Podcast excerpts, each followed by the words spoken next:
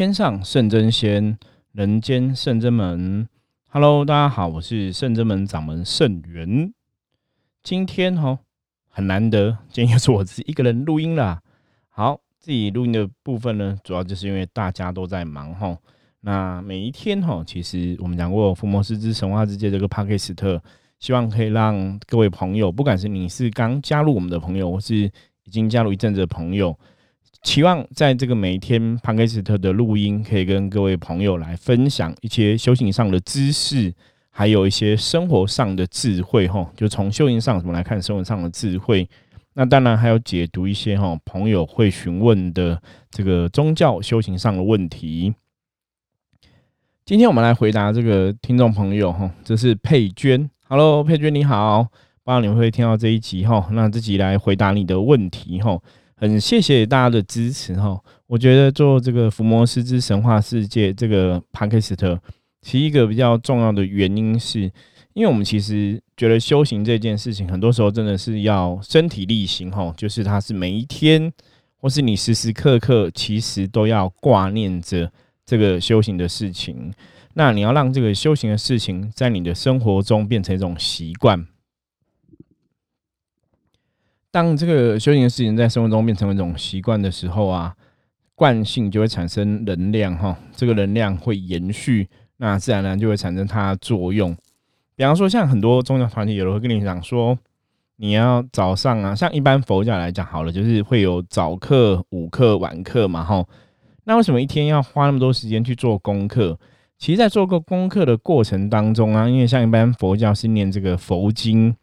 那佛经的部分就是。诸佛菩萨留下来的神圣语言，哈，所以佛经本身的确是有不可思议的功德。这个部分，你大家可能真的要自己有亲自接触，哈，就是比方说你真的有在念佛，那你在念佛的当下，其实你信心是非常坚定的，因为念佛都常常讲，就是信心要坚定，然后你要自信不疑，然后最重要是要信受奉行。什么是信受奉行？信是相信的信哈，相信的意思；受是你要真的如实的去感受它哈，去跟这个佛经哈产生互动。奉哈是奉这个佛经所提的道理哈，那然后行是身体力行去实行哈，就是信受奉行哈，自信不疑，你才有办法哈得到这个佛经教导你的智慧。甚至跟这个佛经所叙述的，不管是神通，不管是能量，不管是法力，有所连结。好，那因为当你每天，如果你是佛虔诚的佛教徒，或者你在在家修的朋友，你每天早上可以做早课，午课可以做午课，晚上可以做晚课。每天在念经的当下，它代表了什么？有上过圣元在讲灵修课程的，朋友应该都还有印象。那你没有上过话，其实你有听过我们之前的 p a c k a g e 的，应该都知道。我们说这个世界有内能量跟外能量的差别，吼，内能量是我自己的认知，吼。那以前呢，释迦牟尼佛啊，去了解人类，吼，他在菩提树下打坐六年，就想要了解人类到底是怎么样一个生物，或是人类要怎么样可以离苦得乐，吼。他领悟到，就是人类其实很多时候是怎样，我们的想法，吼，就是你看到东西、听到东西、闻到东西、碰到。东西，这就是我们讲的色身相位触法哈，然后它会影响到什么？影响你的意念，影响你的想法。那这个想法之后会驱使你有所行动，行动之后产生的结果又会成为一个能量的印记哈，然后成为下一次可能行动哈驱使的一个动力。我举一个道理来说好了哈，举一个例子来讲。一般我们这个世界上能量是这样在运转的。比方说，我今天看到一个女生很漂亮，然后我觉得我很喜欢她，我想跟她交往。哦，那你靠近她的时候，可能可能对你回眸一笑，你觉得那个笑容让你感受非常好，哈，非常愉悦，所以就加强你想要跟她交往的心。所以后来你就鼓起勇气，怎样？你可能就是有所行动嘛，因为你想跟她交往嘛，所以你就行动，然后行动可能去跟她要个电话，或者要个赖这样子。结果你跟他要了赖之后，诶，他也回应了你这个行动，所以是不是你心里就会判断说，那这个女生是不是可能也是愿意跟我当朋友？那我会不会有机会可以更进一步？结果下一次当你要要赖之后，你回去你敲了他赖了，然后他也回复你了，你可能约他吃饭，他也愿意来吃饭。所以这样的一个行动，一开始有想法、意念出现，然后驱使你做了某种行动。这个行动之后带来一个结果，这个结果其实是如你所愿，或者这个结果是好的，自然而然他就会怎样牵引你下一次愿意再继续敲他来，愿意再继续跟他约会，愿意再继续跟他联络。所以这个行为在你的生命里面，在你的人的这个身心灵的状况里面，它就会形成一种印记的能量。所以换句话说啊，当你有个意念产生了行动之后，行动的结果会促使你这个下一次行动会不会继续执行？吼，所以当这个能量如果一直一直吼被强化的时候，其实它就在你的身心里里面，在你的脑袋里面，甚至在你的灵魂，在你的骨头里面，就会刻画下这个能量。我举个简单的例子，如果一个人没有信仰，哈，比方说他不是虔诚佛教徒，他没有信仰，那他怎么可能每天会就是很努力做早课、午课、晚课，对？也许一开始他可能是有所求而求，没有错。可当他做了，每天都可以做一天、两天、一个月、两个月、三个月，可以持续做的时候，那同时中间也代表了什么？代表了他也的确相信这些东西，他信受奉行了，所以。重复的一直在做念经功课，重复的去庙里拜拜，其实都是在强化哈这个对宗教、对信仰的这个虔诚跟坚定。所以自然而然，这个能量内化到你内心里面的时候，其实你就会得到这个能量的加持跟护佑哈。所以这个是我们这个世界上能量运转的一个机制哈。我们常常跟很多朋友分享，我说这个能量啊要怎样，它是要使用的。就跟你在小时候读书一样，哈，你读了很多书，你学了九九乘法表，你学了很多算术。我讲个最简单的例子，像我们以前读化学工程嘛，哈，我是化学工程科毕业的，我们会读那种工程数学，OK，基本上我现在忘光了，你知道吗？因为已经太久了哈。那我们以前也学过微积分，我记得我以前微积分还蛮厉害的，可是我现在也全部忘光了，因为距离现在它已经是二十几年前的事情了，非常久远，你知道吗？所以你没有用，它就忘记哈。所以人家在讲学习，为什么这样？学以致用，学以致用。所以能量法则是这样子，就是你要不断去用它，这个能量才越来越强化。比方说，我们圣人们在教学生弟子哈，我们教有些学生弟子帮人家收经嘛，帮忙人家净化。那我们自己在圣人们里面，其实我们每个礼拜都会去练习收经或净化，或是这个净宅的部分哈。最主要就是让学生弟子这个能量可以只去运转、运转、运转，那你这个能量怎样，它就会越运转会越好哈。有点有点像说这个，你如果你是厨师的话，你想要去切菜，切一次可能没有办法切很好，切了十次、切了一百次、切了一千次之后，那个能量就会累积，你切菜的技巧就会变很好哈。所以这也是学以致用的一个法则。所以为什么之前我们常跟大家分享，就是能量、能量、能量在讲什么？在讲说为什么这个能量要去使用，甚至这个前提是你必须要有所相信、有所信任，哈，这个能量才会产生它的作用。好，前面讲了这些，哈，洋洋洒洒的讲了一些关于能量的部分，关于你怎么去累积这个能量，怎么学以致用，哈，让这个能量产生作用，哈。那像佛经早课、晚课、午课。佛经早课、午课、晚课哈，在进行这样的一个功课的时候哈，其实最重要的哈，就是在累积哈，大家对这个经文哈有升起甚深的信心哈，相信经文上面所说的，然后照了这个经文说的去执行，自然而然你就会得到佛经上面讲的这个不可思议的功德哈。好，那提到佛经的部分哈，其实也要回到我们今天这个佩娟所问的问题哈，他问了说，现在啊。很多人都在讲说，这个念经啊，哦，或是念佛号，念完之后啊，一定要做回向会比较好哦。如果没有做正确的回向哈，哦，会不会产生一些不好的后果哈？好，其实啊，这个东西是很有趣的。为什么讲很有趣？因为一般来讲啊，其实比较在鼓吹念经要回向的，真的是以佛教为主要哈。那道教没有吗？哦，我以前也有想过这个问题，像道教，我们以前也会念什么金光神咒啊、清净经等等的。可是以前的长辈或是以前的呃前辈哈，在跟你分享金光神咒啊，然后再跟你讲这个清净经的时候，诶，他都没有说你要回向诶。我不晓得大家有没有念过类似的经文吼。后来啊，其实你去发现说，那道教的经文真的就不用回向吗？不是啊，其实道教有经文，有的到最后面，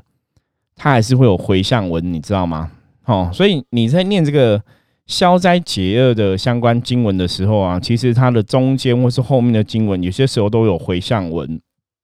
都会有回向这个给弟子某某某啊，或者回向给谁谁谁哈，都有这样的一个经文内容出现，所以。理论上可以来讲，哈，念经应该是有回向，会有加分。那为什么会这样讲？我们在讲能量部分，我们说能量是会有内能量、外能量的差别嘛？外能量就是这个国家、社会、民族文化对这个事情的普遍说法跟看法。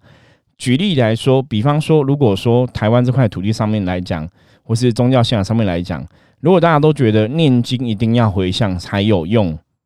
那这个意念如果已经行之有年，可能十年、百年、千年，哈，它就会在呃意识界，我们讲集体潜意识里面，就会形成一个很共同的集体潜意识。那这就是一个能量的存在。这个共同的能量集合意识的存在呢，它就会对这块土地上面，或对这个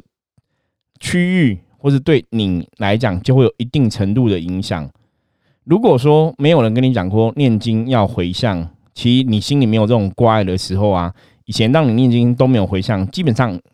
并不会没有效哦。大家了解吗？因为能量的法则啊，其最重要、最重要就是你自己怎么看，你自己怎么看，你的信心对这个事情是坚定的还是动摇的？我举个例子来讲，比方说今天有个人去算命，那个算命可能可能跟他讲说，哎，你三十岁的时候可能会出车祸哦。然后那个人可能二十九岁就是担心说，那我三十岁出车祸，三十岁出车祸，你懂吗？因为他别人讲了这个东西之后，如果你已经产生担忧了，表示你被别人种下一个担心的意识种子，哈，就被那种种下一个能量，种下一个意念。那如果你心里是非常坚定的，是如如不动的，别人跟你种下这个意识种子，会有影响吗？不会嘛？别人跟你讲说，哦，你三，你跟你你现在二十九岁，他跟你讲说你三十岁会有车祸，心里又觉得不会啊。我其我其实都坐公车，或者说我其实骑的都很小心，我不曾发生过车祸，所以我不觉得我会发生车祸。所以如果你信心坚定到非常坚定，不会受别人的影响，别人这个意识种子就不会种下来。这样不晓得大家可以不了解我要讲的意思哦？我的意思是说，当人家质疑你的东西，当人家提出个东西的时候，如果你心里也会觉得，哎，这样讲好像有道理耶，这样讲好像对，那我这样做好像错了。当你如果这个想法，那就完蛋了。什么意思？你知道吗？表示你信心是不够坚定的，表示你内心有一点点疑惑的，有一点点恐惧的。所以这个时候表示说，你对这个事情的能量坚定，它就不是那么完整。所以就代表说，这个事情就会往你担心的地方去。比方说，我以前念经都没有回向，那我念的也很开心。突然有人有一天跟我讲说，念经一定要回向才有用，所以我以前念经没有回向是没有用的。然后讲完之后，我就觉得哇，完蛋了！那我前面。念经都没有回向怎么办？我只要一起的这个担忧的话，就是心经上面所讲哈，心上面有一句话叫无挂碍故有恐怖，所以当我心里面只要一起担忧的话，表示我有挂碍了，我有恐怖了，所以那个能量就会怎样？它就会涣散掉。所以也许你以前本来念的经文是有功德的，因为你现在恐惧之后，那功德就会不见哈。所以后来我们为了达到自己内心的认知哦，很强化，然后怎样这个。风俗民情习惯，这个地区的文化认知也可以强化哈，所以哈，我们尽量就是去符合大家的期待。什么意思？比方说佛经上面，其实佛教的讲法通常都会讲说，一定要念回向文哈。所以在念佛经的朋友，基本上来讲，都建议大家还是真的要念回向文。那道教经典不用念回向文啊，也没有。道教像一般，如果像金光神咒，金光神咒在那个念金光神咒的重点里面，就有个护护弟子哈，就是。护护那个能量，你在念金光神咒的能量就是要保护自己的哈。它其实里面已经有说了哈，所以你金光神咒不用特别回向，说我这个咒要回向给谁，是其实是 OK 的哈。那像念清净经，也是想要让你知道宇宙大道清浊的关系、阴阳的关系、清跟净的关系，那是要让你去领悟这个道理的。那你领悟之后，你就会得到这个能量的加持哈。所以像这种比较就是修行相关的一个，就让你领悟道理这些经典话，哎，好像没有念回向。倒也不是那么严重了哈。那为了就是怕别人已经帮我们种下意识的种子，我们都觉得念经要有回向文嘛，所以一般其实比较省事的话是，通常我们也会跟很多朋友讲，或是信众朋友讲说，如果你在念经咒的时候，其实可以念回向文，其实会有帮助的，没有错。所以如果不念回向，会有什么后果吗？其实是不会有后果，只是说有些时候你不念回向，这个能量它也许吼没办法很清楚的传达到你想要达到的一个目的。因为回向文是在讲说，我现在念了经，运转了这个能量，那这个能量我要做什么用途？哈，这个就有点像说，你今天写了一个功课，写完之后你要交作业嘛。可是我只是写功课，我可能只是练习写字而已，所以我写我也没交作业，所以我没交作业，也许。老师就不知道我有写功课了啊，大家这样可以理解嘛？哈，所以那个效果就会可惜了。所以我自己练习写字也 OK 啊，我的字写的漂亮，对我也会有加分嘛。只是说，然后我在写字的过程里面，我在念经文的过程里面，我得到经文的智慧加持，对我也会有加分。只是说我这个经文，它也许就只是我自己得到，哦，并不是我为别人来念。所以一般来讲，哈，我们讲说语言是在界定能量，哈。中国人常常讲，就是咒语啊、法力哈，像很多你看法师在施法会念经文、会念咒语哈，所以语言本来就有它的能量。所以当你讲出来的话，当你写出来的东西，其实它都是有股能量产生的。换句话说，如果这个经文你在念，念完之后你再念一个回向文，说我这个经文请菩萨帮忙。比方说，我念观世音菩萨佛号，念完之后，我祈请观世音菩萨。然后我甚至也说，请菩萨做主，或是请菩萨做主帮忙分配这个经文的功德能量，这样做也是可以的，没有错哦。佩娟有提到这样问题，就是可不可以请菩萨统一做主分配，是可以这样做的。然后这个功德能量，我们要回向给谁？比方说回向给母亲，请她跟在菩萨旁边好好修行哈。然后请菩萨传达给母亲知道，说我们会好好照顾自己，请母亲放心。所以，当你在说这个回向文，其实它就有点像祈请文，就是你念这个经典之后，你想达到什么样目的，你想要回向什么样的愿望，哈，那你去把它讲出来。所以，请诸佛菩萨来帮忙做主，哈，其实是会有帮助。可是有个前提，哈，如果你要请观世音菩萨来做主的话，其实我们常常讲经文最好是一指一处，就说这个菩萨，哈，它是有个来源的。比方说，这个菩萨是圣人门观世音菩萨。这个就一指一处嘛，名号很清楚嘛，就知道是圣智门的观世音菩萨来帮忙这个事情哈。跟你直接念说，请观世音菩萨加持哈，